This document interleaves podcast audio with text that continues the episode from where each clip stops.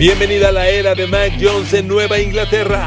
Con el despido de Cam Newton, inicia formalmente el jersey número 10, el de Mac Jones, como nuevo líder de los New England Patriots. Queridos amigos, bienvenidos a mi podcast. Gracias por estar aquí. Abrazo en Spotify Podcast, en YouTube Podcast, Apple Podcast, Google Podcast, Amazon Music Podcast. Gracias por estar ahí. ¿Qué le parece la decisión de Bill Belichick? Adiós Cam Newton. La sorpresa no es que elijan a Mac Jones titular, sino que Cam Newton se va del equipo. Miren amigos, usted y yo que nos escuchamos en este podcast, usted sabe que hace 15 días, y es lo bueno de las redes sociales que ahí está sentado, hace 15 días grabé un podcast que dice, Mac Jones debe ser el coreback titular de los Pats. Usted lo sabe, ahí está grabado. Esta es la decisión correcta, porque como se los decía en ese podcast, todo lo que Cam Newton puede aportar a Nueva Inglaterra, todo lo tiene Mac Jones. Más la expectativa de un joven con un enorme potencial de crecimiento, cosa que no tiene Cam Newton. No tenía sentido elegir a Cam Newton, simplemente no, hay múltiples razones. Déjeme darle una más. Durante 20 años, 20 años, Nueva Inglaterra ha sido un, equipo de ofensiva pro, abierta, formación abierta, coreback en bolsa de protección a lanzar el balón y atacar decididamente zonas profundas. De eso, nada tiene Cam Newton. El año pasado, por primera vez, fíjese lo que le voy a decir, el año pasado, por primera vez en 20 años, Nueva Inglaterra cambió su ofensiva para Cam Newton y se convirtió en una ofensiva de optativa, lo que en inglés llaman la read option. Oiga, eso no es poca cosa, ¿eh?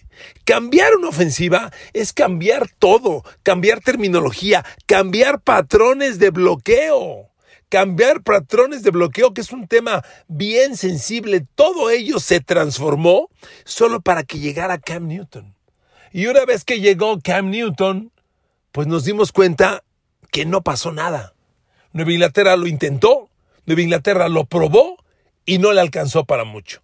¿Qué sigue? Volver a lo que te ha dado éxito. Nueva Inglaterra va en el draft y elige un coreback que de bolsa de protección. Cualquiera que haya visto a Mac Jones en Alabama sabe que no es un coreback de optativa. Si Mac Jones fue elegido, el mensaje es voy a lo mismo. Claro, tenía que verlo funcionando.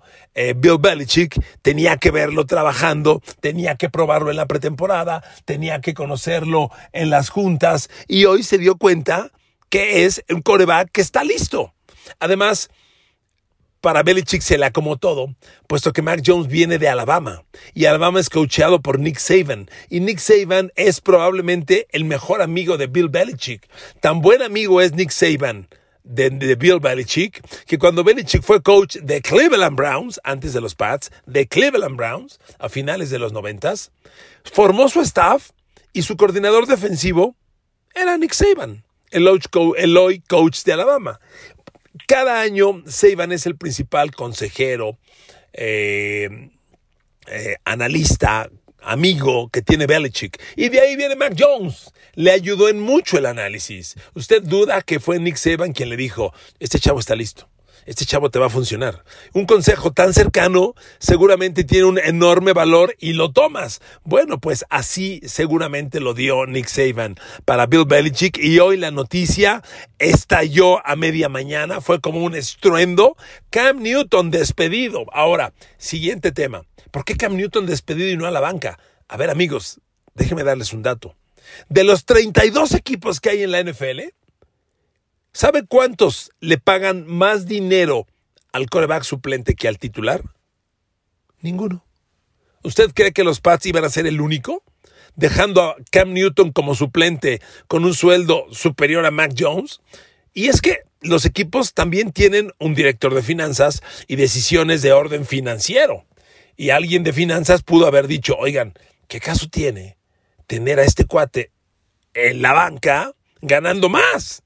No tiene sentido. Sobre todo cuando el sistema de los Pats va a volver a ser el de los 20 años anteriores, sistema que domina y conoce perfectamente Brian Hoyer, que varias veces fue el años, muchos años, fue el coreback suplente de Tom Brady y ahora va a ser el coreback suplente de Mac Jones. Por eso no tenía sentido retener a, Cam Newton. La gente dice, es que pudo ser el tutor de Mac Jones.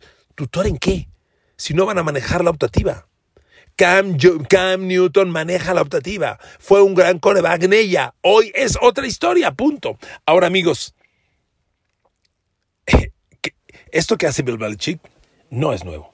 No es nuevo y está perfectamente sustentado. Miren, yo he seguido en Nueva Inglaterra creo que un buen número de años, mucho antes de que llegaran Tom Brady y Bill Belichick. Y desde que llegó Bill Belichick, le voy a decir una cosa. Si algo ha demostrado es que este viejo, que es como Satanás, no le tiembla la mano para tomar la decisión más fuerte que se deba tomar, por impopular que sea. Si lo mejor para el equipo es despedir al jugador más popular, lo despide. Miren, hace poco les grababa el podcast de Pittsburgh y les decía que a mí me sorprende cómo claramente Pittsburgh está enamorado de Roethlisberger. Big Ben es sumamente frágil. Lo mínimo que debería tener Pittsburgh ya es el proyecto post Roethlisberger. Ni siquiera lo tienen. Ni siquiera han reclutado corebacks para que Bill, Big Ben no se enoje. Eso es exactamente lo que nunca va a pasar en Nueva Inglaterra. Mire, lo voy a repetir, recapitular muy rápido las, algunas de las más, más escandalosas decisiones que yo recuerdo en la carrera de Bill Belichick. Miren, cuando Bill Belichick surgió, llegaron, llegó a los Pats y ¡pum! ganó el Super Bowl 36 y ¡pum! gana el Super Bowl 38 y el 39. Habían dos jugadores que habían sido tricampeones en, ese, en esa etapa. Uno de ellos, capitán defensivo, Lawyer Milloy, el safety. Lawyer Milloy era un safety excepcional. Lo nombraron en el equipo ideal de la NFL de la década del 90. ¿Eh? Equipo ideal de la década. Lo digo por si alguien no lo conoció, pues hay fanáticos muy jóvenes. Lawyer Milloy era capitán defensivo de los mejores safeties de la liga y un fenómeno. Pues después del tricampeonato, se le ocurre decir a Lawyer Milloy, merezco un mejor contrato. Uh, no, papá. No, por ahí no. Lo cortó Bill Belichick. Lo cortó. ¿Por qué? Porque tenía contrato tenía contrato vigente. Y cuando uno tiene contrato vigente, pues hay que honrarlo, hay que jugar bajo esos términos. Si ya los tienes y de pronto dices no, sé que esto es muy común en la NFL, lo han hecho muchos jugadores, lo hizo Ezequiel Elliott, lo han hecho muchos. Y siempre llega el dueño consentidor, pues, ya que puse el ejemplo de Ezequiel Elliott, Jerry Jones, y los complace. Eso nunca va a pasar en Nueva Inglaterra. Y cuando Lawyer Meloy lo dijo, Chiras pelas, lo cortó. Y el tema fue que lo cortó arrancando septiembre, cuando ya la temporada estaba en marcha. Entonces mucha gente decía, nadie va a tomar a Loy Meloy. ¿Y qué creen? Lo tomó Buffalo, los Buffalo Bills, que son rivales divisionales de Nueva Inglaterra. Y si no mal recuerdo, esos Buffalo Bills traían ya a Drew Bledsoe como coreback. Y con Lawyer Milloy lo toman los Bills y en el primer juego, ¿qué creen? Paliza de 28 a 0 sobre Nueva Inglaterra. ¡Uh! Tómala. La gente era. Se equivocó Bill Belichick. Se equivocó Mangos. No pasó nada con Lawyer Milloy el resto de su etapa en Buffalo. Nueva Inglaterra volvió al Super Bowl, ganó seis Super Bowls y punto final. A pesar de cortar a un capitán defensivo tricampeón de Super Bowl. Bueno, en ese mismo equipo, años después, en el 2008, si no mal recuerdo, estaba Richard Seymour. Richard Seymour era, sin duda, el mejor tackle defensivo de la NFL en ese momento. Y lo mismo, estaba en el último año de su contrato, Richard ya se especulaba cuánto dinero hay que pagarle a Richard Seymour para que se queden los Pats. Ya se acercaban los primeros jugadores de a 100 millones. Sean 100 millones. ¿Y saben qué hizo Bill Belichick? Lo cambió a los Raiders. Punto rumores de que vámonos fuera. A Belichick no le gusta pagar mucho dinero. Y claro, la gente dirá, pues, ¿qué le cuesta si no es dinero de él? No, el tema es cuidar el tope salarial. Esos megacontratos rompen el equilibrio. Pregúntele a Dallas, que le está pagando 16 millones a Ezequiel Elliott, 18 a Mari Cooper, 16 a DeMarcus Lawrence, ahora 30 a Doug Prescott. ¿Cuántos Super Bowls lleva por pagar esos dineros? Le rompes el equilibrio al roster. Y Belichick nunca ha sido de esos. Así que cuando llegó el rumor de que Richard Seymour, adiós, cambio a los Raiders. Y a cambio recibió una primera de draft con la cual reclutó al tackle ofensivo Nate Solder, que le cuidó la espalda a Bill Belichick, perdón, la espalda a Tom Brady por 10 años. Nate Solder, un tackle izquierdo enorme, lo recuerdo muy bien, de la Universidad de los Búfalos de Colorado, y, eso hizo con el cambio, el pago de Richard Seymour. Otro ejemplo, Logan Mankins, el GAR. Logan Mankins era el mejor GAR de la NFL o uno de los dos mejores guards izquierdos acababan de perder el Super Bowl contra los Giants, el doloroso Super Bowl de que les quitó la temporada invicta. Y Logan Mankins, misma historia que Richard Seymour. Se especulaba, lo van a cambiar de equipo, hay que darle un nuevo contrato, cuánto va a cobrar Logan Mankins, cuánto vale en el mercado. Y llegó Bill Belichick y ¡pum! lo cambió a Tampa Bay. Entonces, amigos, Bill Belichick siempre va a tomar la decisión más favorable del equipo, por impopular que sea.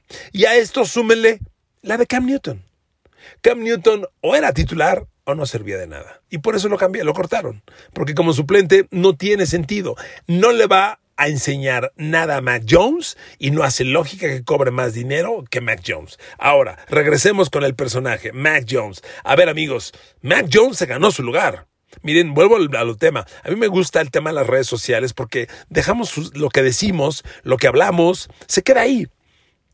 Y cuando llegó el día del draft, cuando San Francisco hizo ese cambio y trepó hasta el número 3, y todo el mundo especulábamos, van por un coreback, que era obvio, yo escribí en el Twitter, es Mac Jones. Para mí Mac Jones es el mejor después de Trevor Lawrence y Zach Wilson. Y en mi análisis decía, no se pueden equivocar, ni cerca a Trey Lance. Bueno, pues San Francisco no tomó a Mac Jones, tomó a Trey Lance. Y después, Chicago tomó a Justin Fields. Y finalmente, los Pats tomaron a Mac Jones. ¿Y qué, qué le debo decir? Hoy, después de tres juegos de pretemporada, ¿qué cree? Mac Jones es el mejor de los cinco corebacks novatos. Tiene los mejores números. Terminó la pretemporada con un, con un rating de 92.2 puntos. 92.2. Por encima, muy, pero lejos de Zach Wilson, que terminó con 85.7 y es el segundo mejor. Lejos de Trevor Lawrence, el número uno global de Clemson, que se llevó Jacksonville, que terminó con 78.3. Lejos de Justin Field de Chicago, que no lo hizo tan mal y terminó con 67.6. E infinitamente lejos de Trey Lance de San Francisco. Aquí hago un stop, amigos. Trey Lance no me gusta nada. Se me hace infladísimo. Falsos sus números nada. Yo creo que San Francisco cometió un error histórico al tomarlo. A mí me gusta decir las cosas. A lo mejor me equivoco. Lo he dicho varias veces y hoy lo subrayo. No me gusta Lance. Y en esta pretemporada, de los cinco corebacks, el peor, Trey Lance. 56.7 intercepciones. Amigos, Mac Jones se ganó la titularidad. ¿Qué otro dato es sobresaliente? A ver, amigos, Mac Jones completó 70.8% de pases. Ahí le va otro dato. El rating de Mac Jones en la pretemporada, es cierto que la pretemporada tiene un valor un poco subjetivo. El rating de Mac Jones es el segundo mejor de toda la NFL. De toda la NFL. Ahora, en porcentaje de pases completos, Mac Jones terminó con 70.8. Tercero mejor de toda la liga. De acuerdo, es pretemporada. Ahí le va lo más importante. Si bien Mac Jones solo tuvo un pase de touchdown, que fue el pasado juego ante los Giants, amigos, Mac Jones tuvo cero intercepciones. Y eso tiene un enorme valor, valor. Si usted me sigue en mis podcasts, lo recordará, perdón por ser reiterativo, si no, se lo digo por primera vez. Amigos, lo más importante que tienen que hacer un coreback, antes que ganar el juego, antes que ganar 400 yardas por aire, antes que nada, es no perder el balón. Un coreback que no pierde el balón ya está haciendo mucho por su equipo, porque es muy volátil esa estadística. Un coreback presionado tiene altas probabilidades de perder el balón cuando lo capturan, o, lanzar desesperado, lanzar equivocadamente e ser interceptado. Que Mac Jones no haya tenido un solo fumble o intercepción en la pretemporada habla mucho. Nuevamente me regreso a Trey Lance. Trey Lance tuvo dos intercepciones, y si usted ve el partido contra Kansas City, tiene al menos dos pases más al pecho de los defensivos que le perdonaron la intercepción.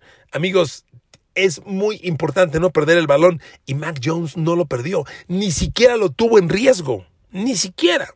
Entonces, amigos, Mac Jones se ganó la titularidad por mucho. Miren, en Las Vegas, que vaya que saben de fútbol americano, se los he comentado varias veces, ellos, entre las infinitas apuestas que se hacen, se ponen en las páginas, una apuesta que ya está desde hace un rato es cuántos partidos va a ganar cada equipo esta temporada. Nueva Inglaterra, este año en Las Vegas, le ponen nueve triunfos. Nueve triunfos, el total de victorias. Con el despido de Mac Jones, con el despido de Cam Newton y la designación de Mac Jones como titular, subió a 9.5. O sea, hay mayor expectativa. Miren amigos, toda la reconstrucción que hizo Nueva Inglaterra está orientada a la ofensiva pro abierta que han manejado 20 años. Hunter Henry, John Smith, Kendrick Byrne, Nelson Aguilar no son para la optativa. No lo son. Son jugadores para lanzar el balón 25, 30 veces por partido. A ver, con Mac Jones se van a ir despacito. No, esperemos que desde la primera semana lance tantos pases. Bueno, vamos a ver. A ver amigos, el año pasado, Justin Herbert, el novato de Oregon con los Chargers, terminó lanzando casi 40 pases por juego. O sea, el chavo con el talento que tiene, que es infinito, ya hice un podcast y les dije que para mí ese muchacho no va a ser bueno, va a ser excepcional. Es histórico el error de Miami haber elegido a Tua Tagovailoa sobre Justin Herbert. Lo van a pesar. Bueno, Mac Jones tiene potencial para algo parecido. Yo creo que lo van a llevar despacio. Nueva Inglaterra tiene potencial, tiene lo más importante que una ofensiva requiere, línea ofensiva. Es lo que no tuvo el año pasado el talentosísimo Joe Burrow en Cincinnati. Por eso le pegaron, lo medio mataron y lo fracturaron. Es lo que no tiene eh, Trevor Lawrence en Jacksonville, por eso le están pegando lo que le están pegando, es alarmante la fragilidad de la línea ofensiva de Jacksonville. Trevor Lawrence corre alto riesgo de acabar igual que Joe Burrow. Ese riesgo no lo tiene Mac Jones. Porque Nueva Inglaterra tiene, y se los he dicho varias veces, una de las cinco mejores líneas ofensivas en la liga. Top five para mí, sin duda.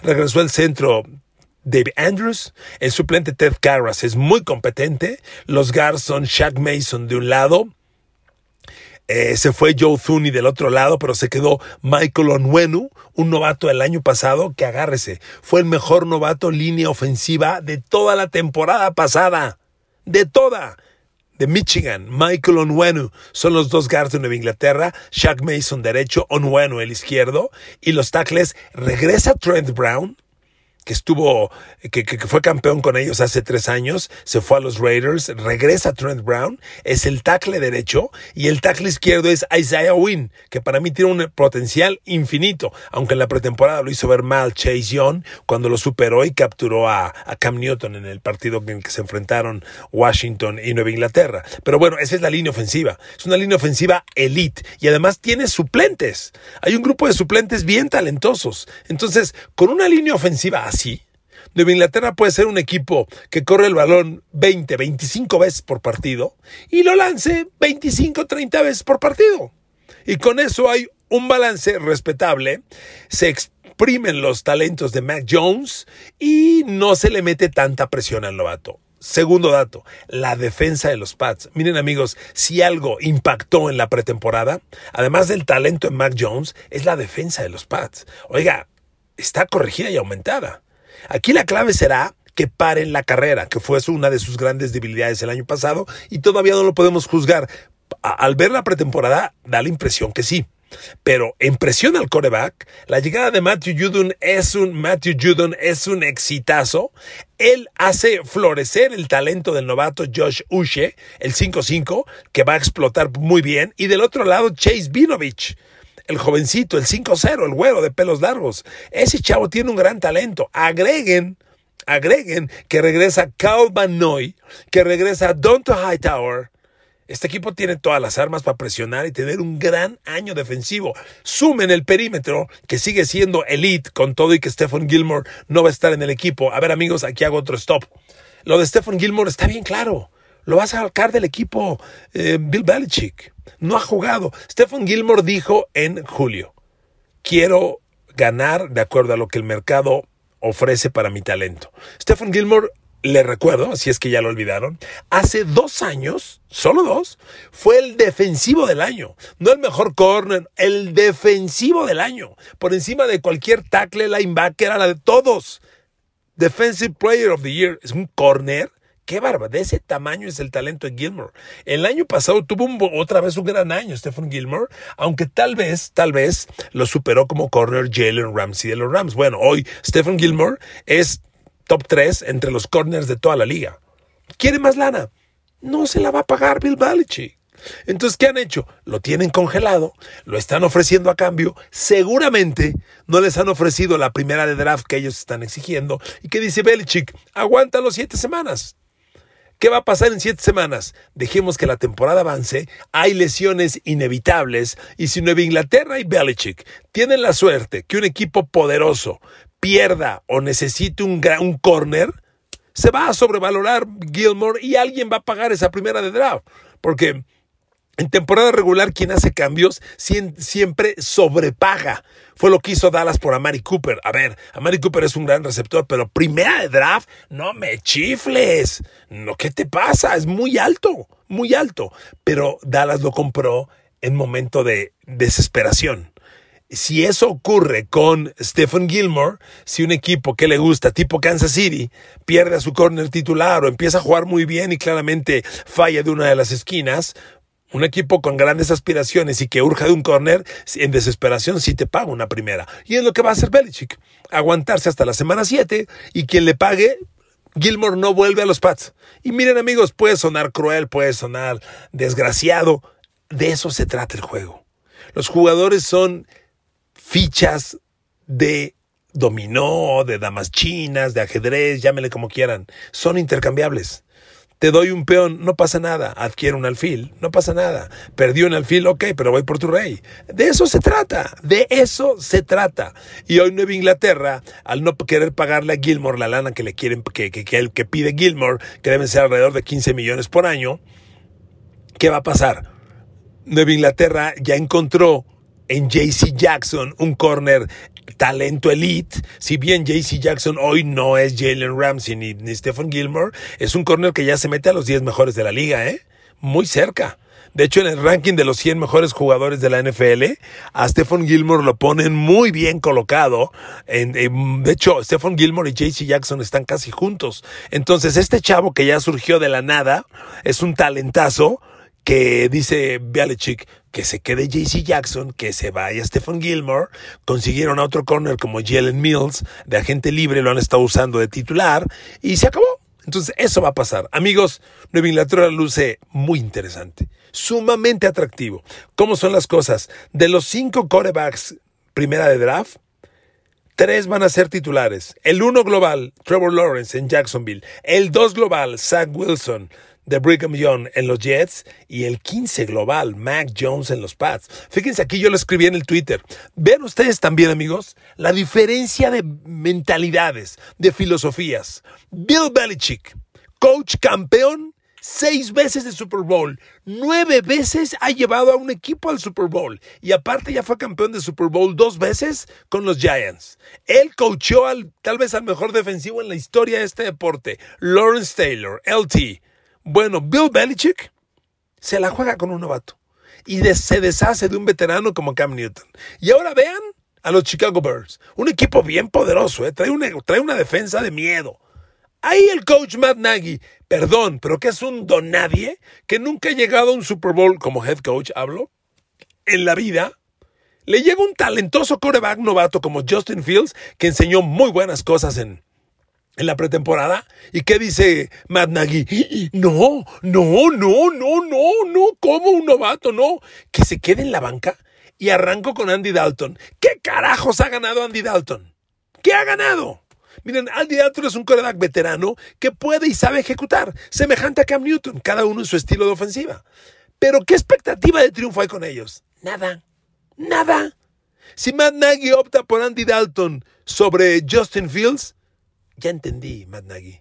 Ya entendí por qué Belichick es Belichick, está donde está y ha ganado lo que ha ganado, y por qué tú estás, Matt donde estás y no has ganado lo que no has ganado. Es la distinta visión y ambición de cada coach, muy diferente. Bill Belichick apuesta todo. Miren, queridos amigos, cierro con esto. Estoy viendo el calendario de Nueva Inglaterra. No lo había analizado como tal. Pues no está está para cortarse las venas, ¿eh? O sea, el juego con Miami de apertura está bravo, claro, está bravo porque los Dolphins primero siempre le juegan bien a Nueva Inglaterra, siempre, toda la vida. Es un juego que está 50-50. Yo creo que los Pats están en mejor momento, claramente. El ritmo, la ofensiva, la defensa, el juego terrestre. Y me parece que Tua Tagovailoa es sumamente volátil. Pero bueno, es el juego de apertura. Luego los Jets. Luego Nueva Orleans ojo, con James Winston. Luego el gran duelo con Tom Brady, Tampa Bay. Houston, con las broncas de Deshaun Watson, a ver quién es el quarterback de Houston. A lo mejor aparece Warren Moon o Dan Pastorini. Luego Dallas, con todas sus broncas. Luego Jets otra vez. A ver amigos, los primeros siete juegos, dos, cuatro, seis, los primeros siete juegos de Nueva Inglaterra son muy competibles, sumamente competibles. Y ya les decía en un draft, en un, perdón, ya les decía en otro podcast el gran rival de la división de los Pats, hay que reconocer, el gran líder, son los Buffalo Bills de Josh Allen, no hay duda. Pats y Bills se enfrentan dos veces en diciembre. El primer juego es el 6 de diciembre, con los Pats visitando Buffalo y Nueva York. Eh, Buffalo está en la ciudad de Nueva York. Y después el 26 de diciembre con Buffalo visitando Boston. Dos veces en tres semanas. En cuatro semanas, porque se interpone la semana de descanso que la de los Pats. Entonces, ahí se va a definir tal vez la división. Nueva Inglaterra, fíjese nada más cómo cierra Nueva Inglaterra. Sus últimos cinco partidos son Buffalo, luego va Indianapolis, que trae más broncas. Puta, traes más broncas que Afganistán, Indianapolis. Luego, eh, repito, los últimos cinco partidos de los Pats.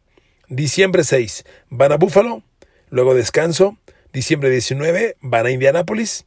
Luego, diciembre 26 reciben a Buffalo. Enero 2 reciben a Jacksonville. Y enero 9 van a Miami. Con Miami abren y cierran temporada. Esa visita a Miami es complicadísima.